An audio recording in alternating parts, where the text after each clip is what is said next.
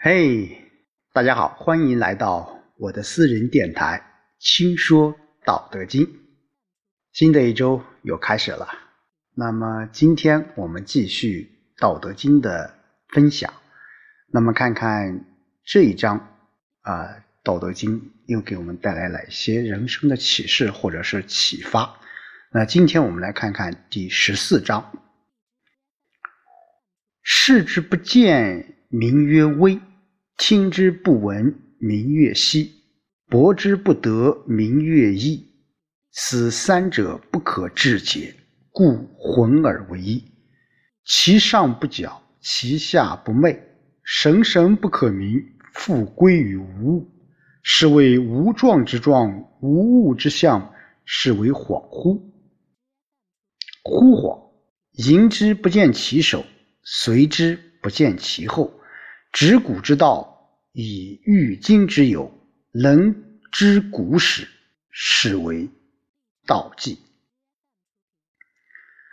好，那第十四章，在这章当中啊，呃，老子可以说，呃，又在讲天之道了。呃，这章相对来讲，我个人觉得是有比较难懂啊，呃，还是。讲到了我们说非常接近于道的一种宇宙物质啊，我个人觉得就是气啊，呃，可以说是用了三个，首先用开始用了三个东西啊，把这个气啊，就是空气的气啊，来形容一下，叫什么？视之不见，明月微；听之不闻，明月稀。博之不得，名曰一。啊，就是说这种东西啊，你看是看不到的，听也听不到，而且你摸也摸不到。那其实这就是说这个东西啊，啊不是我们普通感官能够接触到的。啊，当然我们从现代这个角度来看啊。那符合这样的条件，应该说是很多的啊。你比如说我们常见的细菌、呃病毒这些小的东西啊，包括我们现在用的一些这个磁场啊，还有这个射线等等这些啊，不由普通粒子构成的物质，还有我们现在通信用的一些啊信息、数码信息等等吧，呃，这些东西可以说是你看不到、听也不到。也摸也不到，啊！但是我们想一想，在老子那个时代，你你这些工具，你你几乎你是不可能存在的啊！那时候啊，人类向外探索这个世界能力都还是相当有限的，所以说我们古人很多人都把他们所见到这些东西啊，都是因为有内在的修为。我们说这个东西你看也看不见，摸也摸不着，听也听不到。但是为什么老子说这个东西存在？那说明老子他内修而得的啊，是三者不可这个致诘啊。然后故混而为一。在老子《道德经》当中啊，这个一啊常常就是指道啊，就是在那个时代我们都不知道。这个是什么东西？所以我们就把它说成了一啊。我们说在后面还有啊，道生一啊，一生二，二生三，三生万物。那其上不矫，其下不昧，神神不可名，复归于无啊。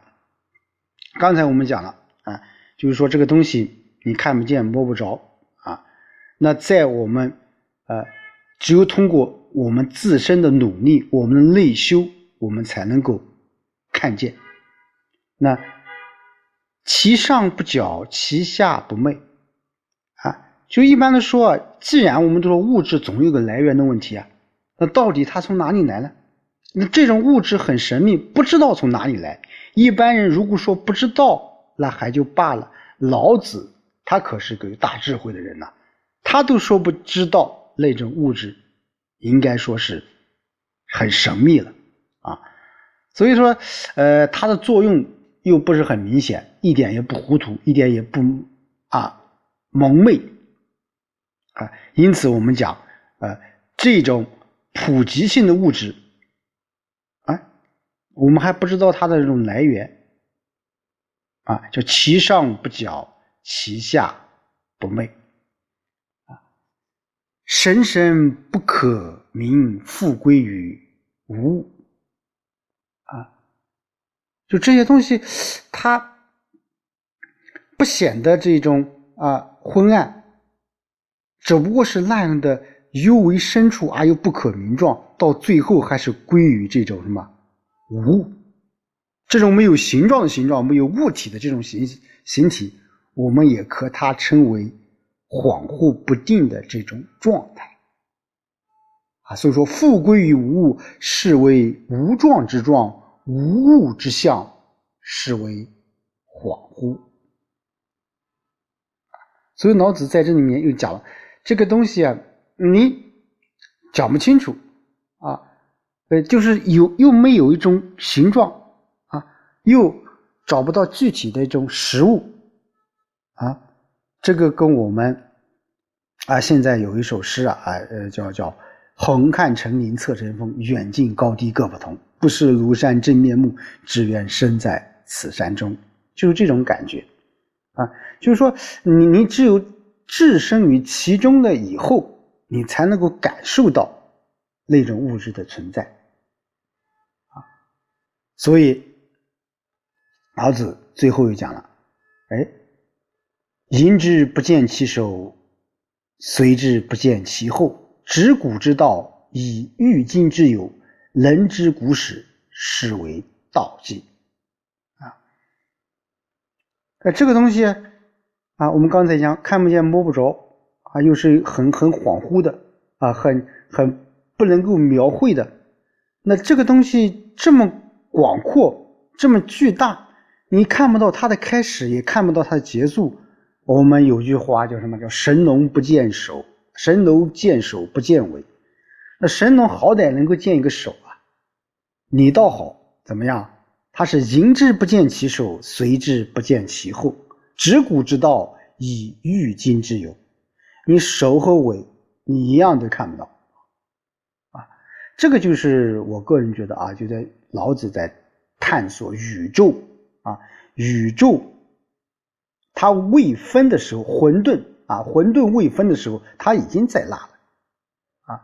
将来宇宙崩解的时候，只怕它还在。是真正的与宇宙同寿的东西，这个就是什么？这就是宇宙的最高宪法道啊！它是统帅当今世界的一切什么有啊？它是什么道的忠实的贯彻者和执行者？哎，正如我们在磁场中，一切符合磁性的东西必须服从磁场的规则一样，那在这个宇宙当中。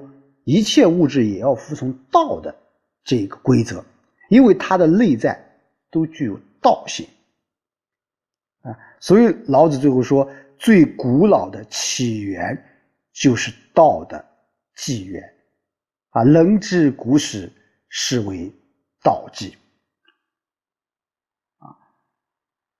好，我们回顾回顾一下这一章啊，这一章老子嗯，可以说把道。再次的这个用了另外可以说是用了另外一个一种物质把啊有气啊来呃表现出来。我们知道这个气空气你是看不见摸不着的，但是你缺少我们人类缺少这个气，你无法生活。那我们的一切的自然现象，你没有这个空气的话，你很多一些。动植物都是无法生存的，所以说老子用气这样的一种物质来说明道的作用啊，道它是宇宙一切的，我们说宇宙混沌时期还是分开时期都是有道的，道是宇宙的一切最高法则，那我们。呃，有的人会说，你今天跟我们说这个道，那对于我们现实的社会到底有什么样的一个作用呢？我个人觉得，在这一章当中，老子也给我们提出了一些作为我们现实的每一个人，或者作为一个执政者、领导者、管理者，那我们就要知道，凡事都是有规律的，凡事都是有来源的，没有我们经常讲，没有无缘无故的爱。也没有无缘无故的恨，因此我们在日常的生活当中，你要找出这件事情的规律，找到这些事情的前因后果，而不能凭一面片面之词去理解某个事物。啊，你比如说我们在日常的生活当中，我们在管理当中，我们不能够。在处理一个矛盾冲突当中，我们不能只听一面之词，我们肯定要怎么样？我们要经过多方的打听、多方的听证，我们才判定这个事件到底谁的责任大，谁的责任小。包括我们在一个啊交通事故当中，我们也是这样，我们要定这个事故的责任人哪一个责任大，哪一个责任小，到底。是谁的责任？这里面是有一整套的交通规则的，我们要去啊去遵守。那在我们的现实生活当中，我们也每一个东西、每一个事情都有自己内在的规律，另外也有一套法则。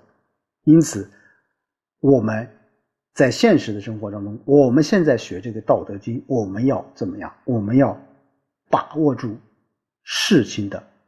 内在规律，我们要有有一颗追逐，或者说是有一颗能够去打理、去分辨是非对与错，最为重要的是能够找到一件事物的本身的这种规律，并且按照这个规律去办事。那我想。你就会无咎了。好，今天我们就和大家说到这里，那下周我们再见。